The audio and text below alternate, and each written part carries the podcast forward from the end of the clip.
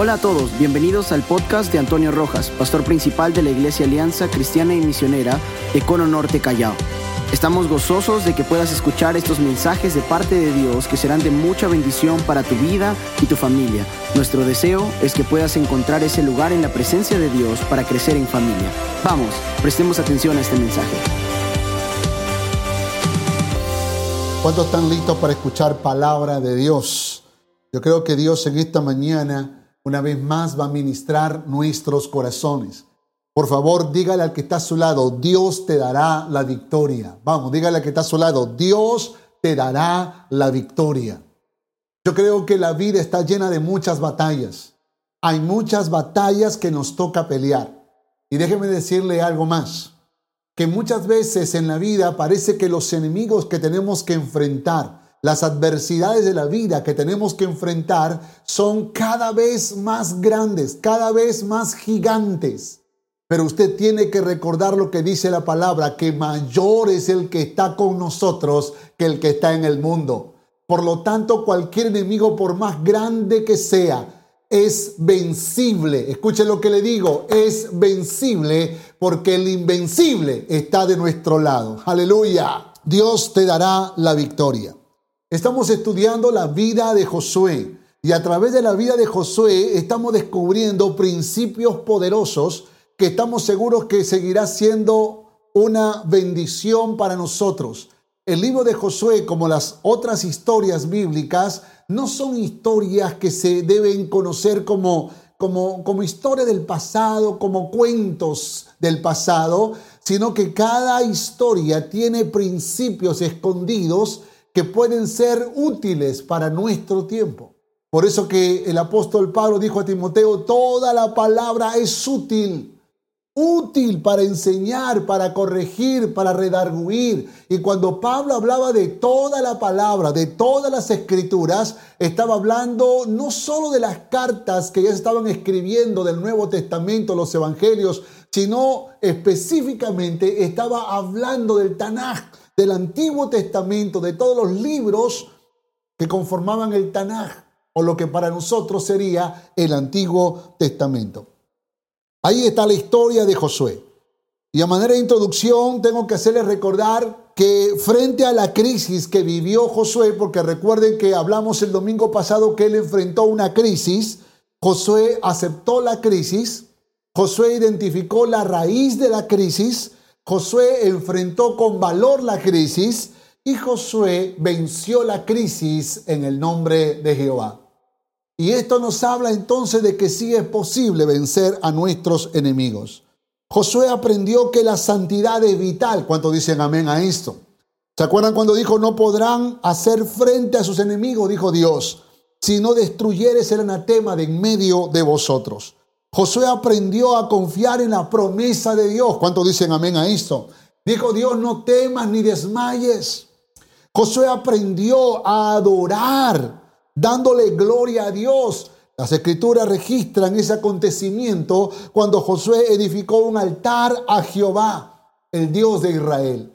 Y encontramos que este Josué aprendió el valor de la santidad, a confiar en la promesa de Dios, aprendió a adorar a Dios. Son tres cosas poderosas que creo que surgen de la historia de este gran hombre. Cuando la Biblia habla en Josué 8:35 acerca de, de la resolución, Josué se dio cuenta de la importancia de volver a las escrituras de tomar la palabra como el fundamento para que pueda continuar adelante y tener grandes victorias. Así que Josué 8:35 dice que no hubo palabra alguna de todo cuanto mandó Moisés que Josué no hiciese leer delante de toda la congregación de Israel. Eso significa que después de adorar, después de levantar holocausto a Jehová, comenzaron a leer la ley de Moisés desde el comienzo hasta el final, para que todo el pueblo entienda la importancia de las escrituras, el valor de la palabra de Dios. Y de esta manera Josué estaba preparando al pueblo para las grandes batallas que tendría que enfrentar en el futuro, porque sabía que Dios le daría la victoria, pero él aprendió. Y nosotros a lo largo de estas semanas hemos también aprendido estamos siendo forjados, estamos siendo entrenados, porque los enemigos seguirán, seguirán llegando a nuestra vida, pero la palabra del Señor nos confirma que en Él somos más que vencedores, que todo lo podemos en Cristo que nos fortalece. La historia que mi esposa hizo lectura hace referencia a esas primeras, a esas batallas que continuaron en la vida de Josué y todo el pueblo de Israel. Entonces, después que venció a Jericó y después que venció a Jai, dice la palabra del Señor que había un pueblo de Gabaón y los Gabaonitas, para que tenga una idea, eran grandes guerreros. Los Gabaonitas eran grandes guerreros. Escuche esto, por favor. Eran grandes guerreros. Pero a pesar de que eran grandes guerreros, pareciera como que sentían un temor de enfrentar al ejército de Jehová. Porque entendieron que si Dios le dio el poder para vencer al poderoso ejército de Jericó, y por supuesto también a Jai, entonces tal vez también podrían con ellos. Entonces ellos actuaron con astucia, dice la Biblia, y en esa astucia fingieron que venían de pueblos lejanos para poder establecer una paz con este pueblo. Ahora, quiero que vaya por favor al libro de Josué, pero a la luz de esta porción yo quiero hablarles del primer punto, segundo punto, tercer punto y cuarto punto, escuche, para poder tener la victoria del Señor. ¿Cuántos quieren la victoria del Señor? Pues tienes que estar seguro, Dios te dará la victoria, Dios te dará la victoria. Pero detrás de cada palabra encontramos algunos principios poderosos. Y aquí está el primero. Aprende a consultar a Dios. Aprende a consultar a Dios. Escuche esto, por favor. Josué capítulo 9, verso 12 al 19. Josué capítulo 9, verso 12 al 19.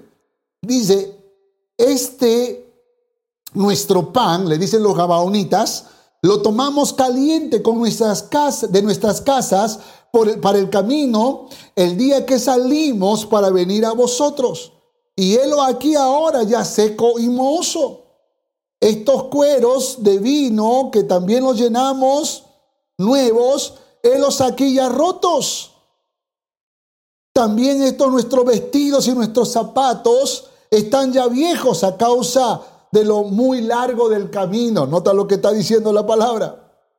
Y los hombres de Israel tomaron de las provisiones de ellos, es decir, le creyeron, le creyeron y tomaron las provisiones que le traían esta gente. Claro, no le iban a comer porque estaba mozo, pero era una forma de, era, era una forma de aceptarles el pedido, de aceptarles la clemencia, de aceptarles la solicitud de misericordia. Pero nota lo que dice la palabra del Señor. Verso 14, y los hombres de Israel tomaron de las provisiones de ellos, pero ¿qué dice la palabra? No consultaron a Jehová. Resalte eso, por favor. No consultaron a Jehová. Verso 15, y Josué hizo para ellos, paz con ellos, perdón. Josué hizo paz con ellos y celebró con ellos alianza, concediéndoles la vida y también lo juraron los príncipes de la congregación. Pasados tres días que hicieron alianza con ellos, oyeron que eran sus vecinos y que habitaban en medio de ellos. Y salieron los hijos de Israel del tercer día, eh, y al tercer día, dice, llegaron a las ciudades de ellos. Sus ciudades eran Gabaón, Cafira, Berot, Kiriat Jearim, y no los mataron los hijos de Israel por cuanto los príncipes de la congregación les habían jurado por Jehová, el Dios de Israel. O sea, habían hecho un juramento. Aunque fueron engañados, habían hecho un juramento. Le dijeron, no los vamos a matar. Pero finalmente no eran gente lejana, eran gente cercana. Entienda esto, por favor. Si hubiesen consultado a Jehová, lo más seguro es que Jehová hubiese revelado la mentira, como pasó con Acán, ¿se acuerdan la historia? Sin embargo, no consultaron, hicieron el pacto y ahora tenían que cumplir la promesa. Siga leyendo, dice, y toda la congregación murmuraba contra los príncipes. Claro, porque todo el pueblo decía, pero ¿por qué están concediéndole a los gabaonitas un trato diferente. ¿Qué es lo que está pasando? Y el pueblo comienza entonces a murmurar. Verso 19, mas todos los príncipes respondieron a toda la congregación. Nosotros les hemos jurado por Jehová Dios de Israel, por tanto ahora no los podemos tocar. Verso 22, vaya al 22 por favor. Llamándole Josué les habló diciendo, ¿por qué nos habéis engañado? Diciendo, habitamos muy lejos de vosotros, siendo así que, que, moráis en, en medio de nosotros. Ahora pues malditos sois y no dejará de haber entre vosotros siervos y quien corte leña y saque el agua para la casa de mi Dios. Qué tremendo. Qué historia tan interesante, hermano. Cómo detrás de esta historia podemos encontrar un principio poderoso para poder tener victorias. Hemos dicho que Dios te dará la victoria. Pero cuando decimos que Dios te dará la victoria, no es que Dios te la dará por nada. Hay algunos principios que tenemos que cumplir para que podamos tener la victoria del Señor. Porque de hecho que tenemos muchos enemigos con los cuales pelear. Peleamos con el temor, peleamos con la, con la enfermedad, peleamos con la crisis financiera, con los conflictos en la familia. Hay muchos dardos que el enemigo está lanzando con vicios, con rebelión, que, está lanzando a nuestras vidas para poder sacarnos de la carrera, para derrotarnos, para vencernos, para aplastarnos. Pero cuando enfrentes a tus enemigos, escúchame, cuando tengas que enfrentar a tus enemigos, Dios te dará la victoria. Pero escucha esto, es importante que aprendamos a consultar a Dios. Nuestra brújula, escuche, no son las circunstancias que vivimos. Tampoco son los buenos consejos que podamos recibir, por más extraordinarios que puedan ser. Pero no son las circunstancias ni los buenos consejos. Y de hecho que en la vida muchas veces tratamos de leer la circunstancia que nos toca vivir o tratamos de escuchar un buen consejo, pero ninguno de esos elementos son tan exactos y precisos como la revelación de la palabra de Dios. Podemos consultar a Jehová a través de las escrituras.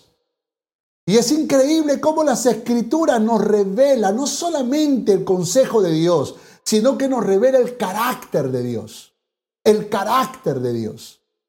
Esto es poderoso.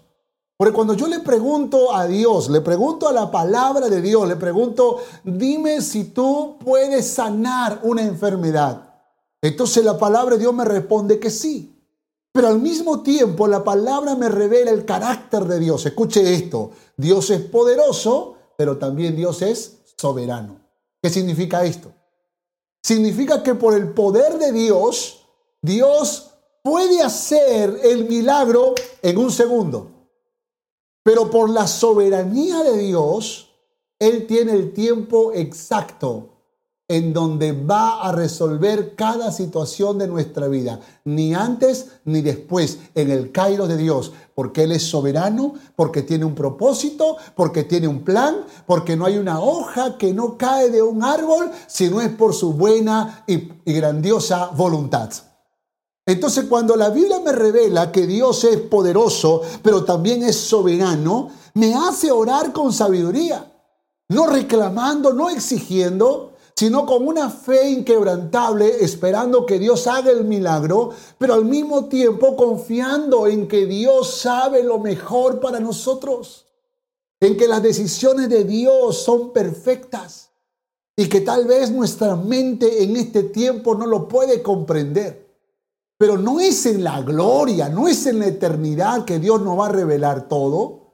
Yo creo que Dios puede revelarnos en este tiempo la luz de su palabra, sus propósitos eternos, para que usted y yo podamos avanzar y crecer en nuestra vida cristiana. De gloria en gloria, de victoria en victoria. ¿Cuánto dicen amén a esto?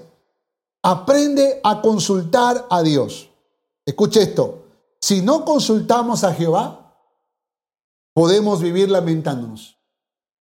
Si no consultamos a Jehová, si eres tan acelerado, tan acelerada, si eres de esas personas que corre y hace las cosas a su manera, o por sentimiento, o por circunstancia, o porque por ahí escuchaste un consejo de, de alguien y lo haces, entonces puede que te lamentes. Yo creo que muchas veces Dios puede hablar a través de una circunstancia. Yo creo que Dios también puede hablar a través de una persona, pero tienes que confirmarlo a la luz de la palabra. La palabra será tu brújula, la palabra será tu derrotero, la palabra será aquel, aquel viento que te indica hacia dónde tienes que ir. Y es muy importante que nosotros consultemos a Jehová, porque podemos vivir lamentándonos.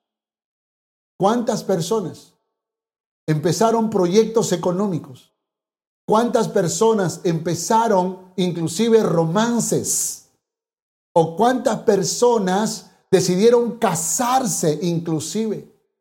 O tal vez irse a vivir a otra ciudad o a otro país. ¿Cuántas personas han, han tomado decisiones, pero impulsados por sus emociones y no porque consultaron a Dios?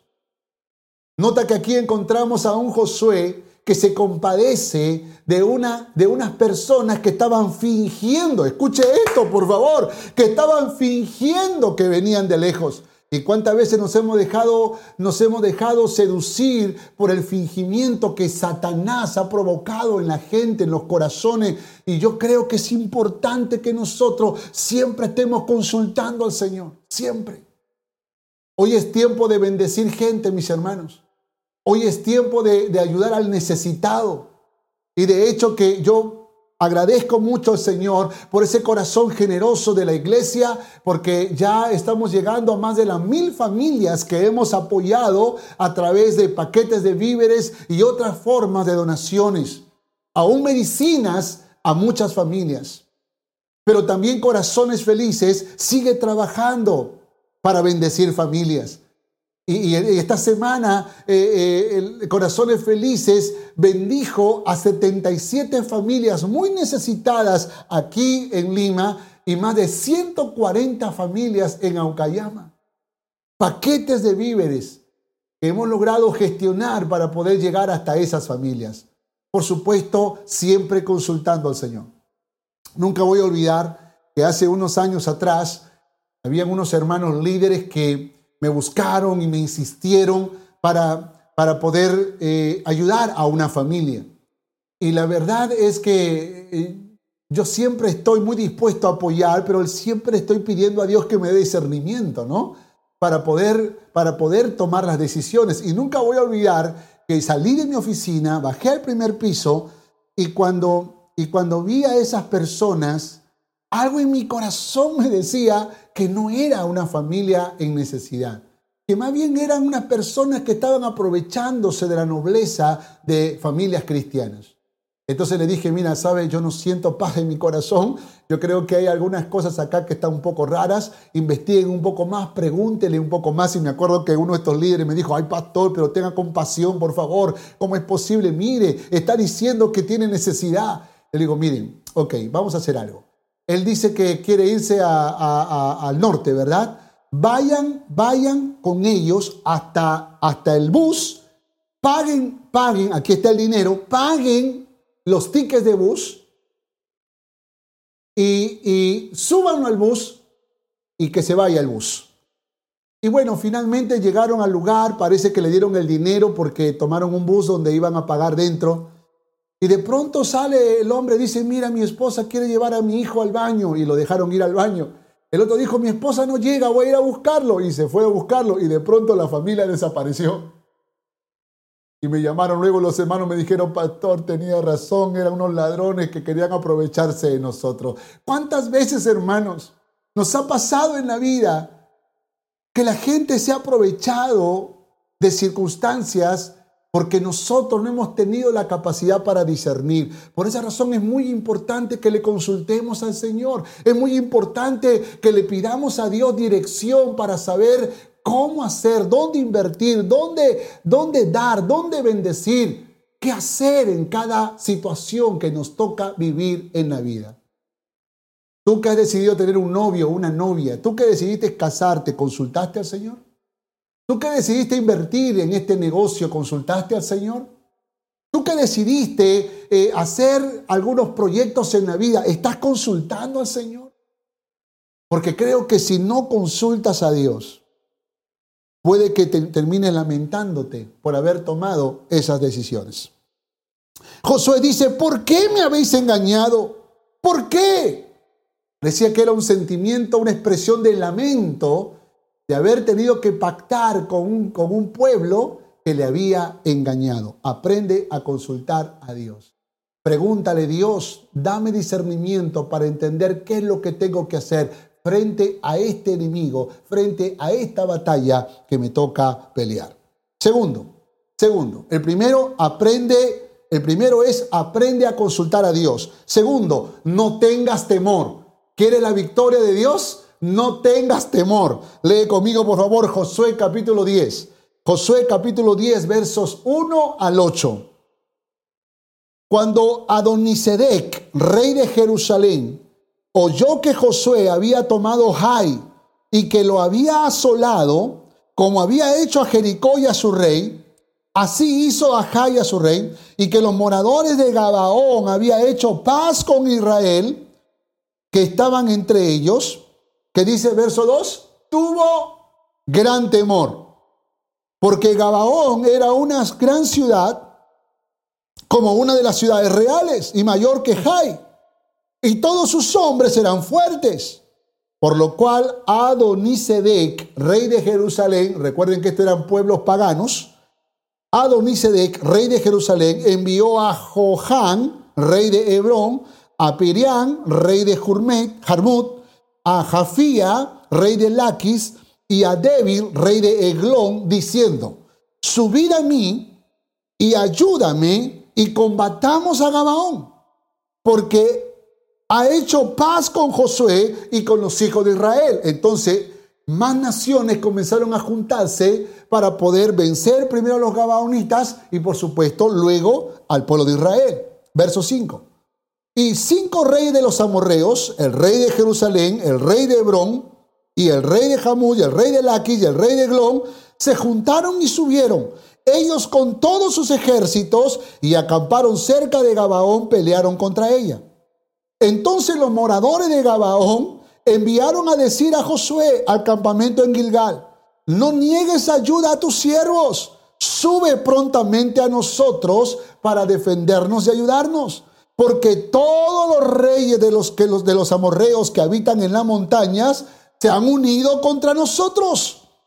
Subió Josué a Gilgal, él y todo el pueblo de guerra con él, y todos los hombres valientes. Pregunta, ¿por qué subió Josué con todos sus valientes? Verso 8, aquí está la respuesta. Porque Jehová le dijo, Jehová dijo a Josué, no tengas temor de ellos, porque yo los he entregado en tu mano y ninguno de ellos prevalecerá delante de ti. Aleluya. No tengas temor de ellos, porque yo los he entregado en tu mano, y ninguno de ellos prevalecerá delante de ti.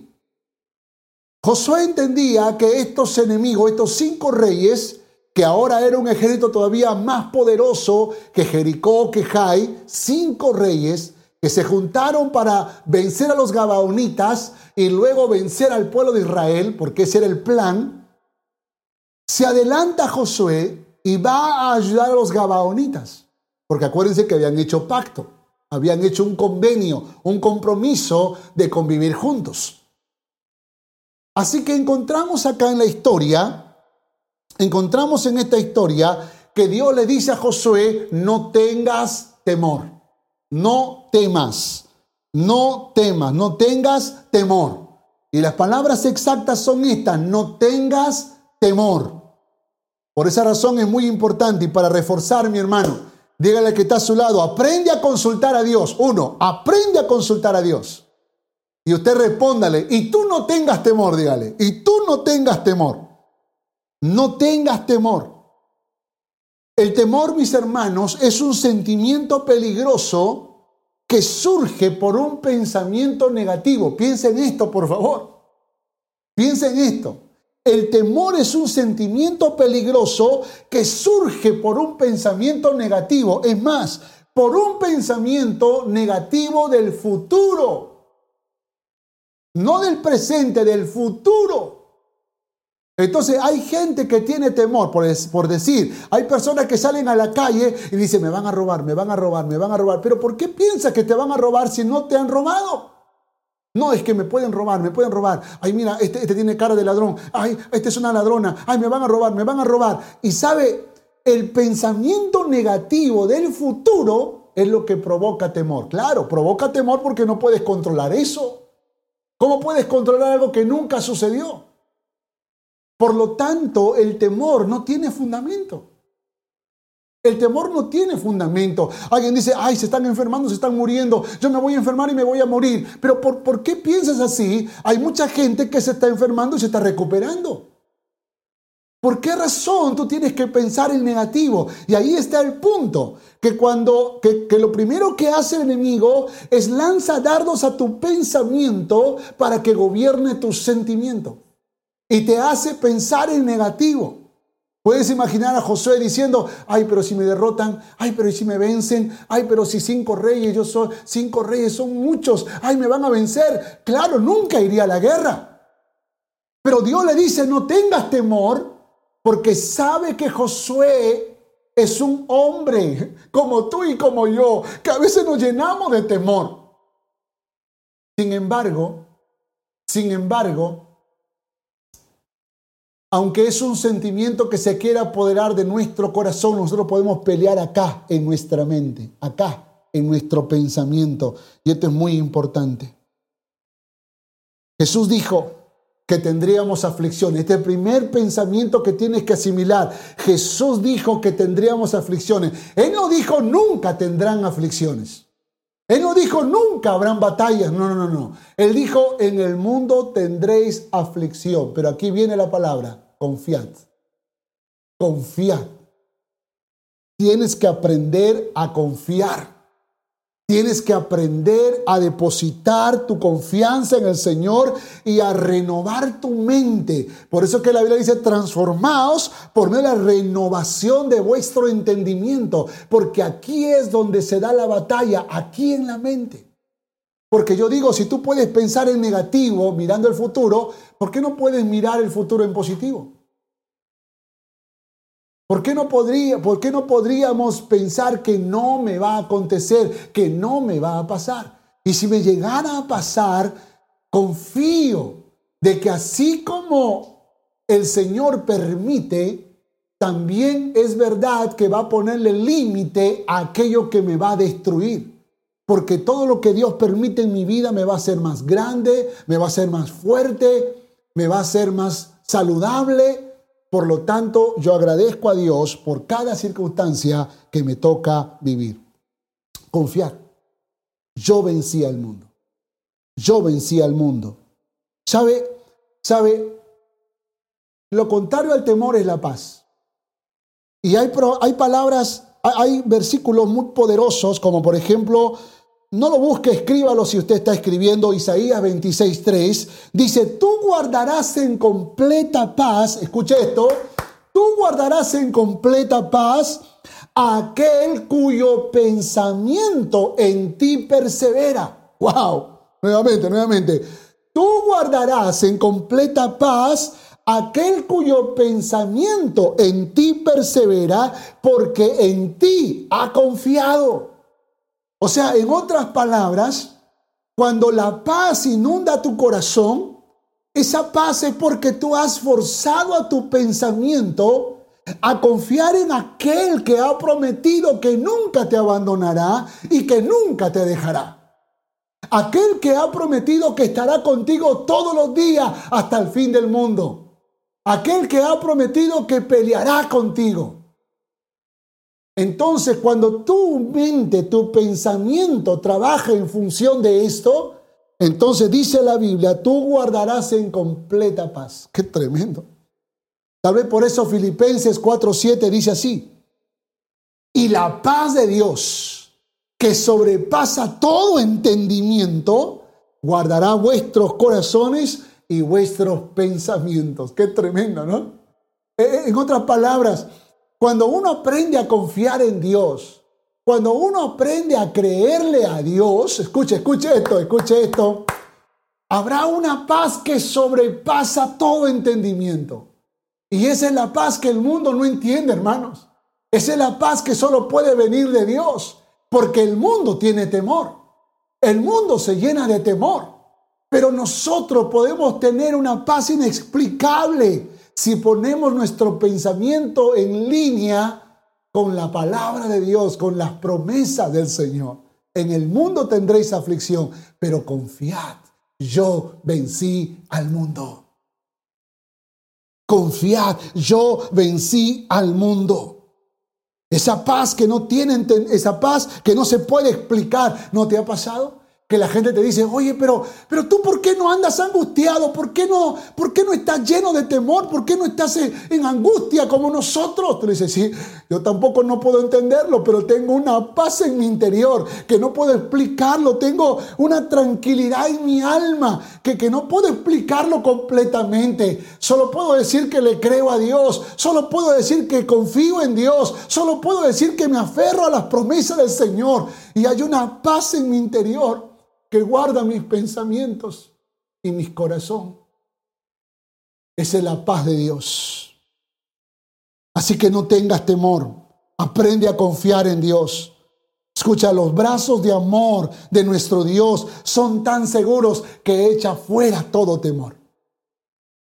Los brazos de amor de nuestro Dios son tan seguros que echa fuera todo temor. Qué tremendo. Qué tremendo.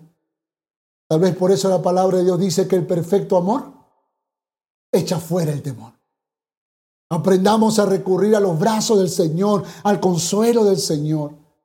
Cuando nuestros hijos están muy pequeños, nos dan un vivo ejemplo de lo que son los brazos de amor que echa fuera el temor.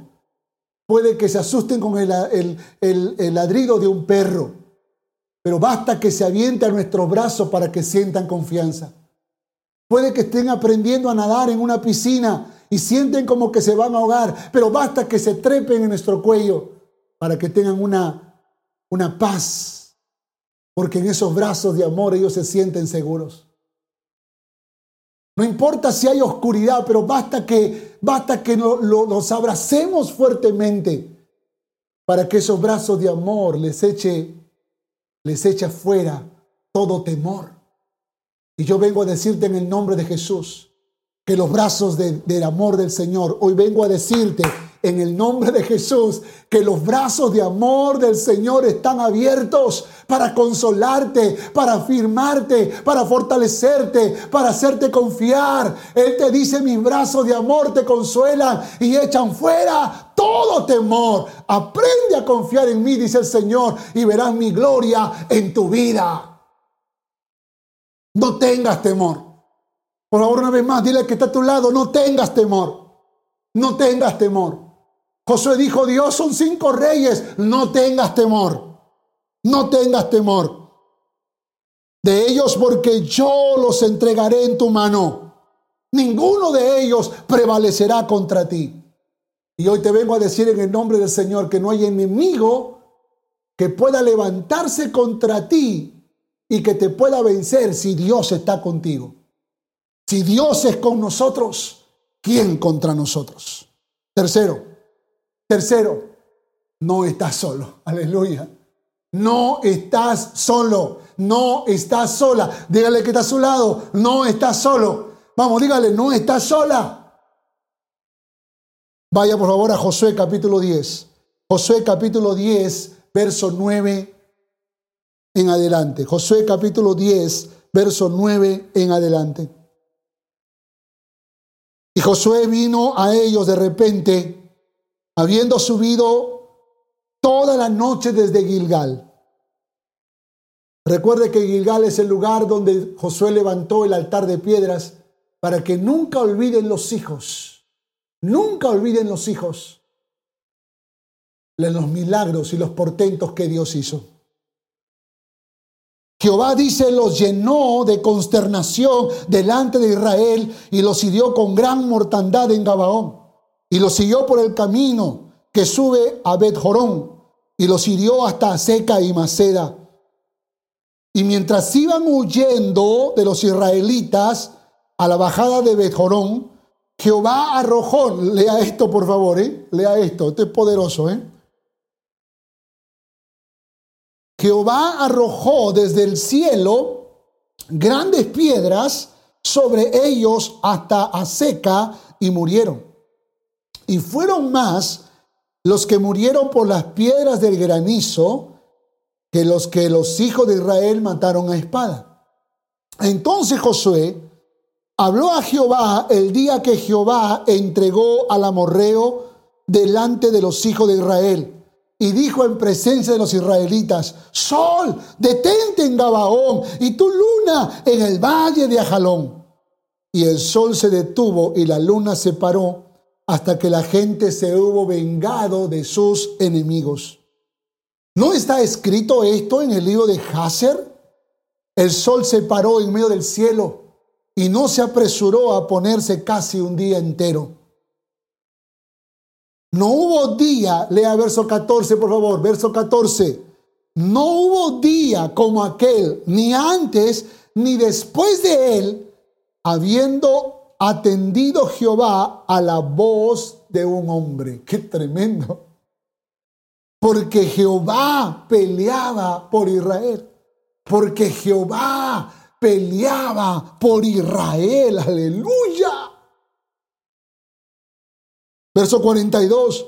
Todos estos reyes y sus tierras los tomó Josué de una vez, porque Jehová, el Dios de Israel, léalo conmigo, Jehová, el Dios de Israel, que dice, peleaba por Israel.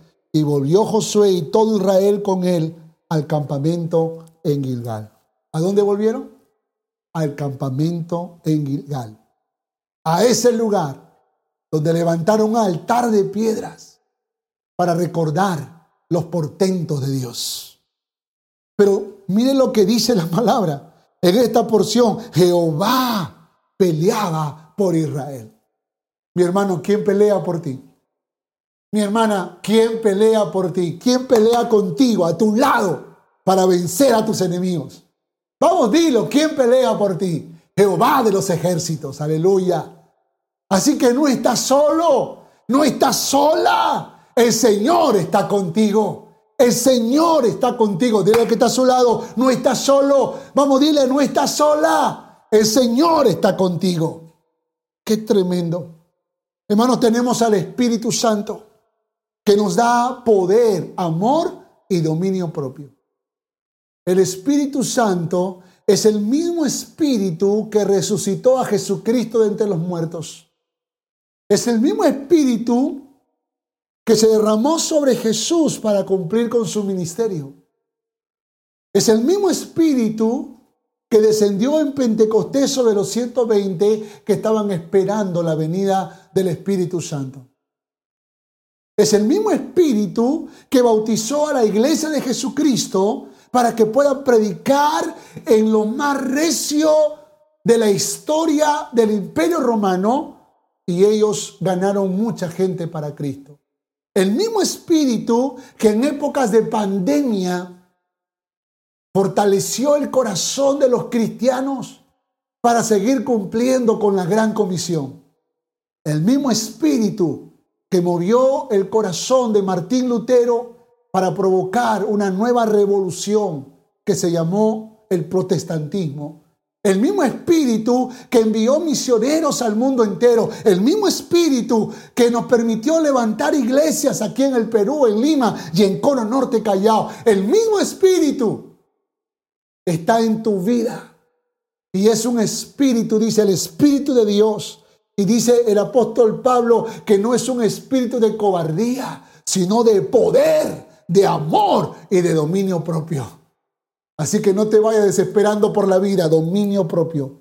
El espíritu que mora en tu vida tiene poder, tiene amor y tiene dominio propio. Cuando caminamos con Dios, hermanos, nuestra fe se agiganta. Nuestra fe se agiganta.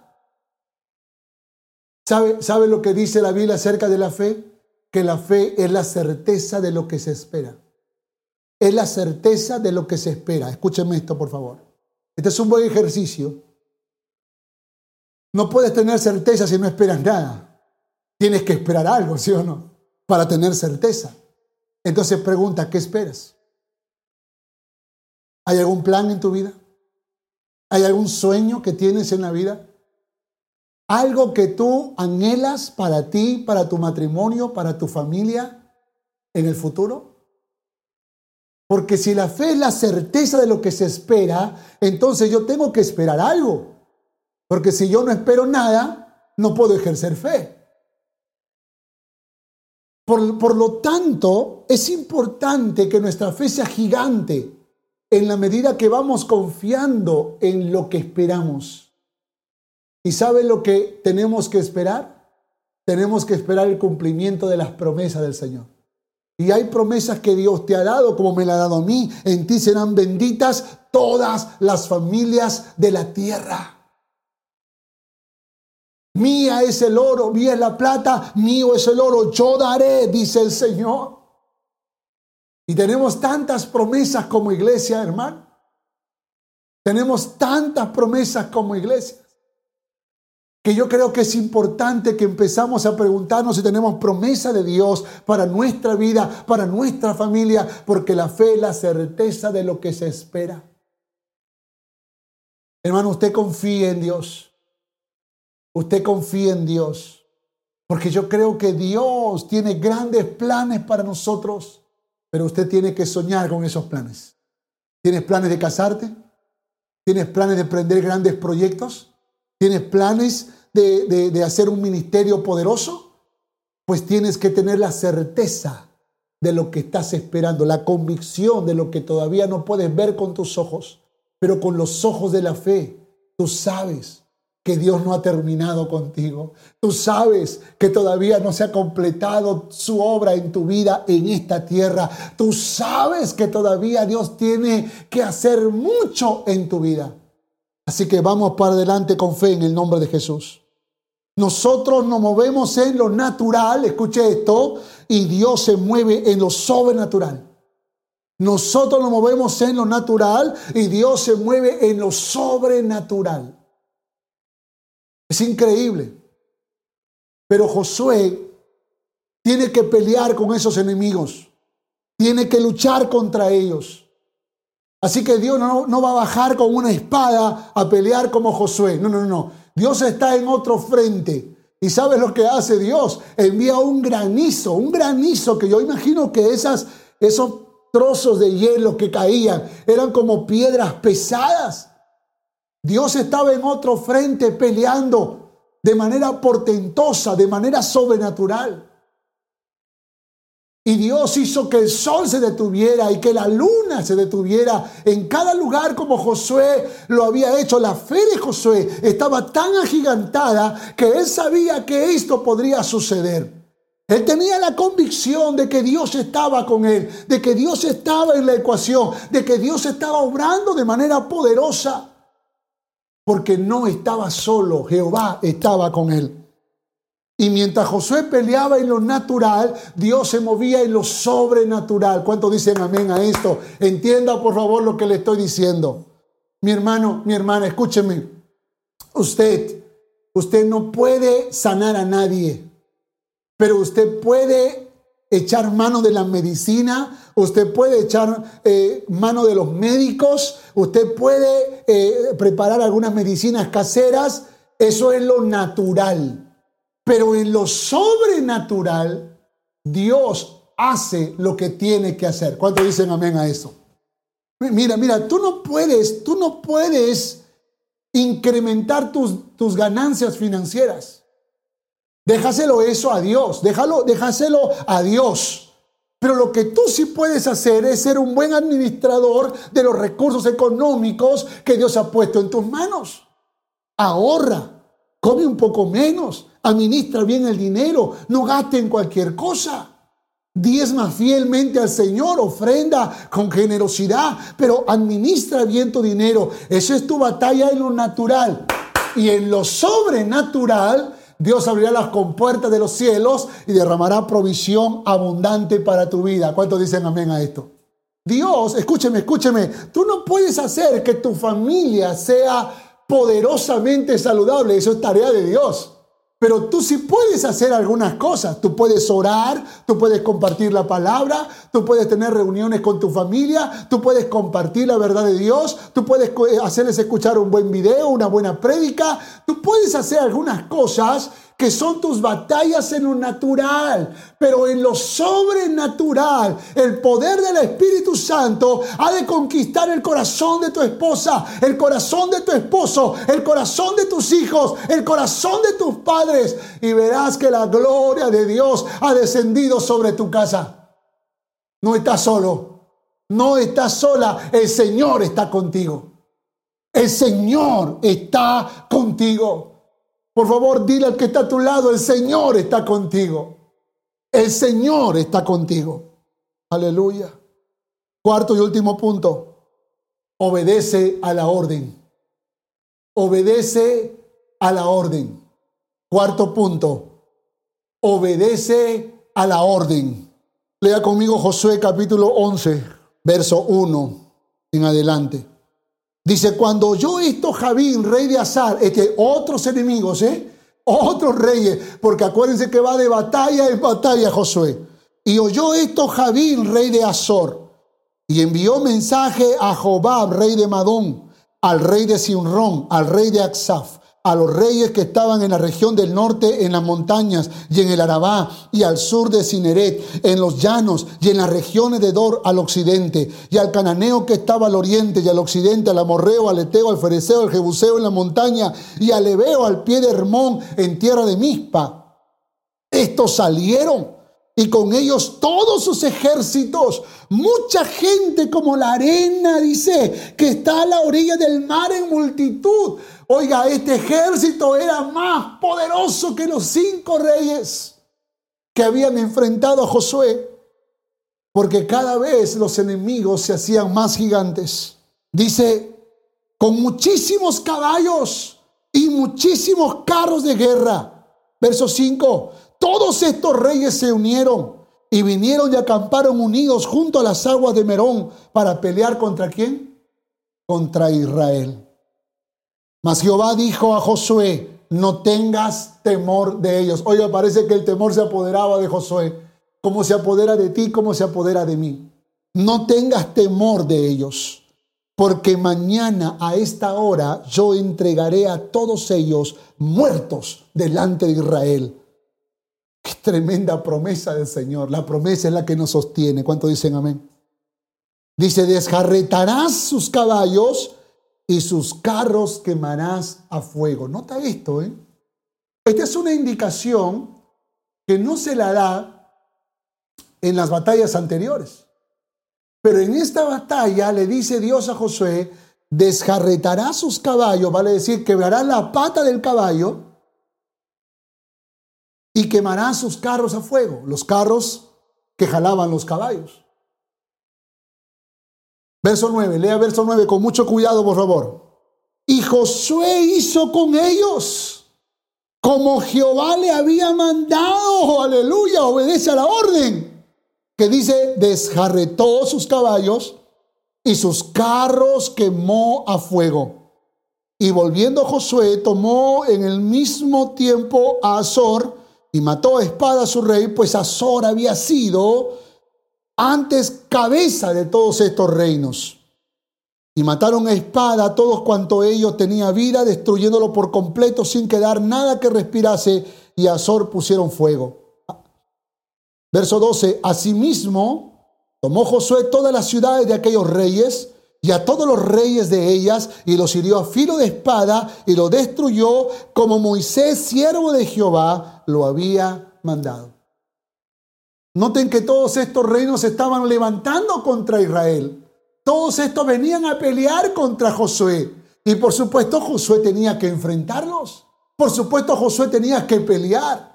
Cuando el enemigo toque la puerta de tu casa, cuando el enemigo quiera entrar a, tu, la intimidad de tu hogar, cuando el enemigo quiera golpear certeramente tu alma, toma la espada del Espíritu, toma el escudo de la fe, Ponte el casco de la salvación, la coraza de la justicia y pelea en el nombre de Jesús. Obedece a la orden. Josué obedeció a la orden. Le dijo Dios, desjarretará sus caballos y quemarás a fuego sus carros. Y la Biblia dice que Josué hizo exactamente lo que Dios le ordenó. Obedece a la orden. Déjeme decirle algo. Hay muchos cristianos, líderes, aún pastores como yo, que muchas veces tenemos la indicación del Señor. Tenemos, consultamos a Dios y Dios nos da claridad, pero en el camino no obedecemos la orden. Y yo creo que es muy importante no solo consultar, sino obedecer la orden. Tenemos que obedecer la orden.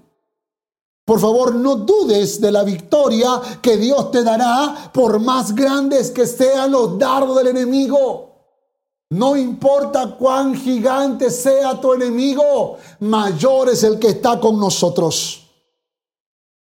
Por favor, escucha esto. Elimina de tu vida lo que significa amenaza de derrotas. Cuando yo estaba leyendo este, esta, esta orden, desjarretarás los caballos. ¿Por qué razón? Porque escúcheme, los caballos era la fuerza de un ejército. Era la potencia de un ejército. Hoy serían los tanques, los aviones sofisticados, hoy serían los, las bombas, que, que, que, los misiles que, que, hay en cada ejército. Pues, pues en esta época las armas más poderosas no era la espada y el escudo, eran estos caballos de guerra que podían ser una amenaza. Entonces cuando, cuando cuando Dios le dice dejarretará los caballos, no le está diciendo quérame la patita a ese pobrecito animal, no. Lo que está diciendo es, es elimina toda amenaza para tu vida. Elimina todo aquello que puede ser una amenaza y que te pueda llevar al fracaso, que te pueda llevar a la derrota. Y yo creo que tenemos que matar los caballos en nuestra vida. Los caballos. Y dice, pastor, pero ¿dónde hay caballos para matar? No, no, no. Estoy hablando de los caballos que tenemos dentro nuestro. Dentro nuestro. Escuche, escuche. Salmo 32, 9. No seas como el caballo. No seas como el mulo sin entendimiento que han de ponerle cabestro o freno. Si no, no se acercan a ti. No seas como el caballo. ¿Sabes lo que yo creo? Que el caballo es símbolo de terquedad. Y Dios está diciendo, elimina la terquedad de tu vida y obedece a la orden. Y yo creo que el, el peor amigo que puedas tener en tu vida es la terquedad. Y vaya que hay muchos cristianos que tienen como fiel amigo la terquedad. De esos que dicen, no sé de, de, qué están hablando, pero no estoy de acuerdo, me opongo, me opongo a todo. No importa cuán fantásticas ideas tenemos, no importa cuán gloriosas pueden ser los planes que forjamos, pero siempre hay gente terca que no quiere obedecer.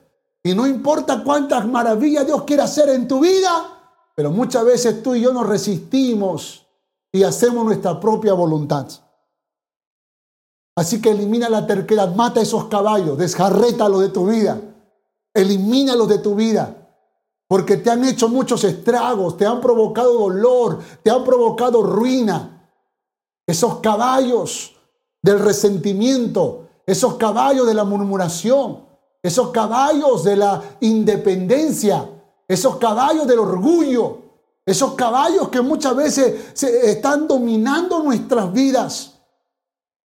Y hay algunos que tienen caballos del sueño, y que en vez de estar escuchando este culto están durmiendo porque vieron películas hasta la madrugada, seguro.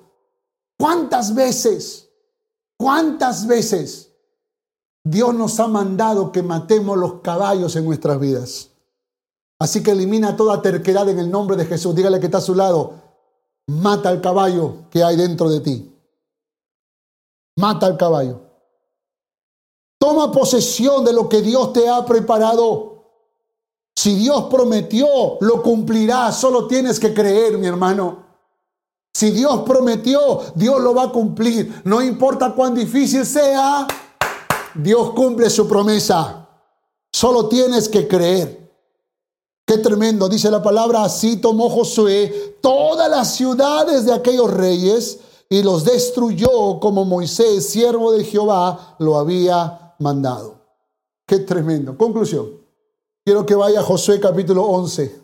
Josué capítulo 11, verso 21. Y estoy usando mucha Biblia, mi hermano, porque lo que yo quiero es que no te convenza la habilidad de mis palabras, sino que te convenza la palabra de Dios.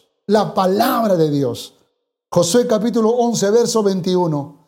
También aquel día, aquel tiempo, vino Josué y destruyó a los anaseos de los montes de Hebrón. ¿Quiénes son los anaseos? Los anaseos eran los moradores de Anac. Escuche esto, por favor. Eran los moradores de Anac, los gigantes de Anac. Oiga, Josué iba de, iba de, de batalla en batalla, pero cada batalla era más grande. Y ahora tuvo que enfrentar a los gigantes de Anac. Verso 22. Dice, ninguno de los anaseos quedó en la tierra de los hijos de Israel. Solamente quedaron en Gaza, en Gad y en Asdod. Pero en la tierra de Israel, todos los gigantes de Anac quedaron vencidos. Aleluya. Verso 23. Verso 23, léalo conmigo, por favor. Este es poderoso. Dice, tomó pues Josué toda la tierra conforme a todo lo que Jehová había dicho a Moisés, y la entregó Josué a los israelitas por herencia conforme a su distribución, según sus tribus. ¿Y qué dice la palabra? Y la tierra descansó de la guerra. Aleluya. Viene en tiempo de descanso. Viene en tiempo de descanso en el nombre de Jesús. A manera de conclusión, déjeme decir cuatro cosas. Antes que venga el descanso, antes que venga el descanso, tuvieron que pelear con los gigantes de Anac. Antes que venga el descanso, tuvieron que pelear con los gigantes de Anac. Escúcheme esto, mi hermano. Antes que venga el descanso para nuestras vidas, puede que tengamos que enfrentar grandes gigantes en la vida, enemigos gigantes en la vida. Pero recuerda que no estás solo. Así que no tengas temor. Consulta a Jehová y obedece a la orden. Es importante, es importante, no importa cuán gigante. Recuerda las cuatro cosas para que Dios te dé la victoria. Primero, consulta a Dios. Segundo, no tengas temor. Tercero, no estás solo, no estás sola. Y cuarto, obedece a la orden. Lo que Dios te diga, hazlo. Segundo, después de estas grandes batallas, la fe de Josué y el pueblo se había agigantado. Claro, ya no eran los mismos, no eran los mismos que entraron a la tierra prometida.